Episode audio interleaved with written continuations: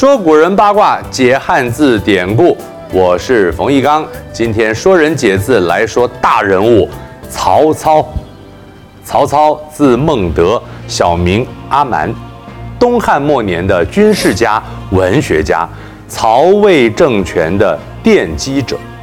曹操出身宦官家族，年少时便机警过人，能通权谋之术。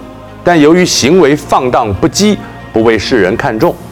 曹操默默无闻的时候呢，乔玄却认为他非同常人，说天下将乱，曹操是命世之才，将来一定能够安定天下。乔玄还建议曹操结交名士许绍，以提高名望。曹操一言就去拜访许绍，就问他：“我是怎样的人呢？”许绍鄙视曹操为人，不肯回答。曹操就威胁他，许绍不得已就评价说：“君清平之奸贼，乱世之英雄。”曹操听了大笑，哈哈哈哈哈！哎，我想曹操的笑声会更豪迈一些。曹操十九岁起任官，三十四岁的时候，董卓入京执掌朝政。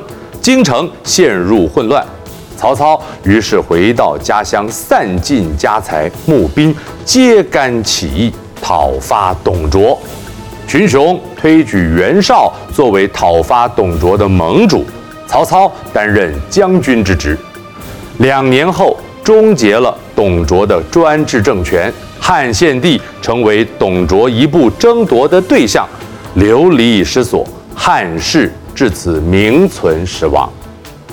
当此同时，青州的黄巾大军号称百万，入侵兖州，杀了兖州刺史。曹操一路追击黄巾军到冀北，逼降。他收编投降士兵三十多万，又从中挑出精锐部队，号称青州兵。这时，曹操渐渐成了气候，成为一方势力。《世说新语》记载，曹操率军出征，因为天气酷热，部队缺水，行军速度非常缓慢。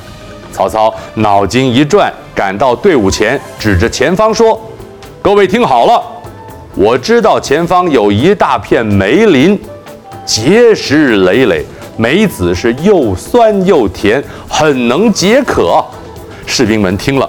仿佛已经吃到嘴里，精神大振，速度不由得加快了许多呀。望梅止渴，比喻用空想安慰自己或他人。西元一九六年，曹操听从谋士的建议，迎接汉献帝到许昌，挟天子以令诸侯。曹操被任命为司空，四处征战。《后汉书》记载，汉献帝在位三十一年，先受制于董卓。曹操以援救汉室之名讨伐董卓，迎接汉献帝至许昌。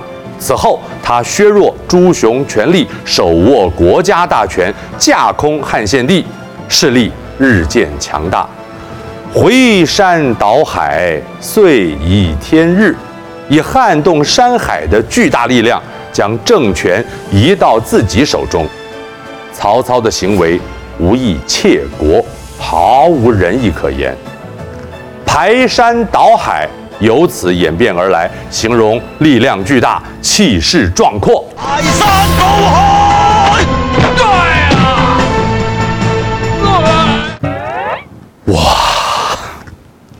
西元二零零年，曹操和袁绍开战。史称官渡之战。七年后，曹操彻底消灭袁氏集团，占据中国北部。曹操才华洋溢，除了是军事领袖，也擅长诗文，和他两个儿子曹丕、曹植并称“三曹”。他的诗歌抒发政治理想和抱负，《谢鹿行》《蒿里行》《短歌行》。不出厦门行，都是文学佳作。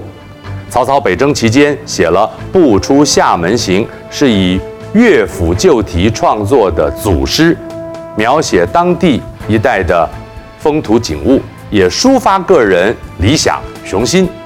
诗中留下了流传千古的佳句：“老骥伏枥，志在千里；烈士暮年，壮心不已。”老骥伏枥，骥是千里马，枥则是马槽。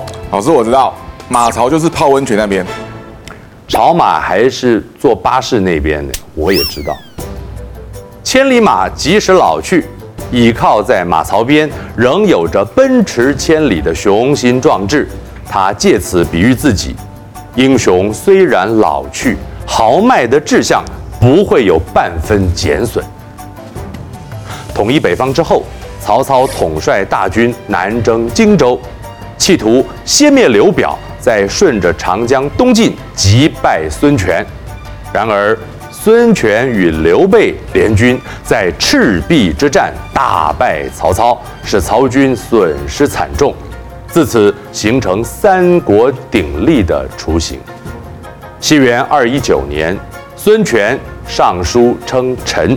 劝曹操称帝，众人皆劝曹操登基，曹操则是希望由儿子曹丕取代汉朝，建立新政权。